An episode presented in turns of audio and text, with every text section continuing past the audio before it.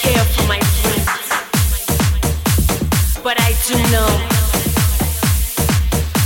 I'm addicted to my music.